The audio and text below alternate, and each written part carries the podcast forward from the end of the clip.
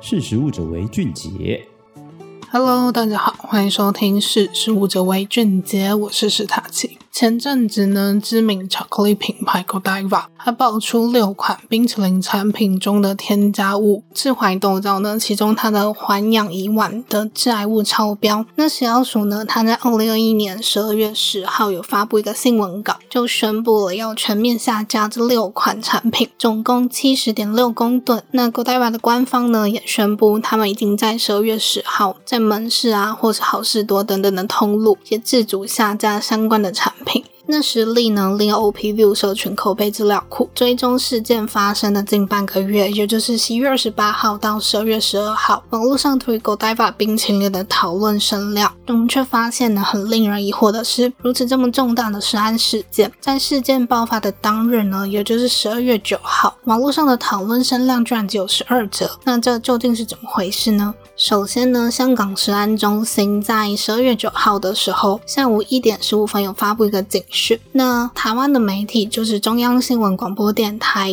在同日的两点二十四分就发布了相关新闻。那随后呢，他们也在脸书粉丝专业转发这则新闻。那同日呢，还有 Line Today 的国际、雅虎股市等等的相关新闻媒体转发该则新闻。那事件爆发当天呢，有六个新闻平台跟一个脸书粉丝专业在报道此事。不过过呢，跟食安重要相关单位的食药署却迟迟未有动作声明。那隔天呢，十二月十号早上十一点半，立法委员邱显智在他自己的脸书粉丝专页也发布了这个警讯，就通知消费者要注意 Godiva 冰淇淋部分产品它含有禁用的致癌物质。那这篇贴文呢，有高达九十四则留言，一百三十八次的分享，这也让此事事件呢开始在社群媒体上发酵。那作为食安相关重要单位的食药署呢，则是一直到了十日晚上，大约七点二十分左右的时候，他们才发布了相关的新闻稿和声明，也表示他们在十二月九号的时候有监控到香港食安中心发布的相关新闻，也通知厂商主动停止贩售。那随后呢，则有开始像 Line Today、雅虎新闻等等的新闻平台，那也有像实力脸书粉丝团、雅虎奇摩新闻脸书粉丝团等等。那另外呢，在脸书的社团，例如 Costco 好事多商品经验老实说，这些呢社群平台都陆续有报道跟讨论。那这也让整起事件在网络上延烧。在十二月十号当日呢，有高达一千四百五十八则的讨论声量。那整天下来呢，共有四十三个的社群频道。那这也就包含了脸书粉丝团、脸书的社团、Twitter 等等。那五个讨论区里面也包含 PTT、d c a r 还有一百四十则新闻在报道此次 Godiva 冰品致癌物超标下架的食安事件。那这次事件的热门讨论频道分别为 Line Today、雅虎奇摩新闻、脸书粉丝团、Costco 好事多商品经验老师说的社团。那其中呢，这个 Godiva 的冰淇淋一个一百 ml 就要价一百六十元新台币，却爆出含致癌物超标，也让网友议论纷纷说都已经吃下肚了，我花钱受罪等等。那有网友笑着说，还好我没有钱买不起，没有吃过，就逃过一劫这样。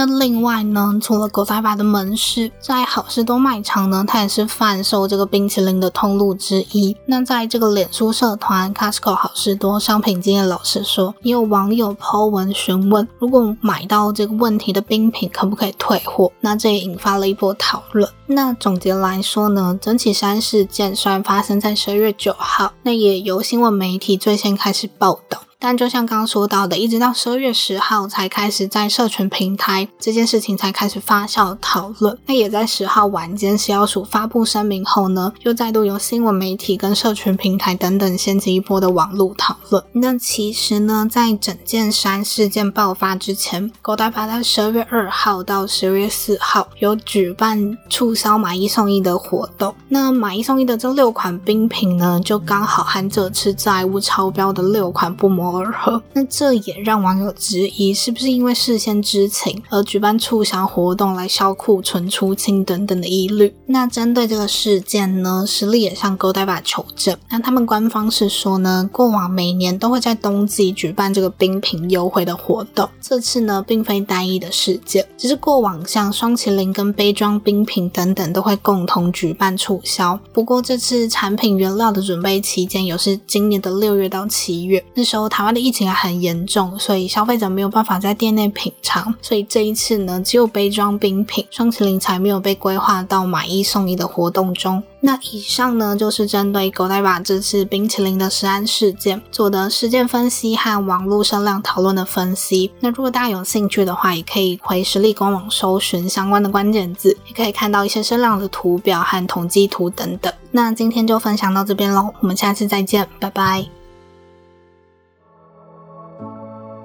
识时务者为俊杰。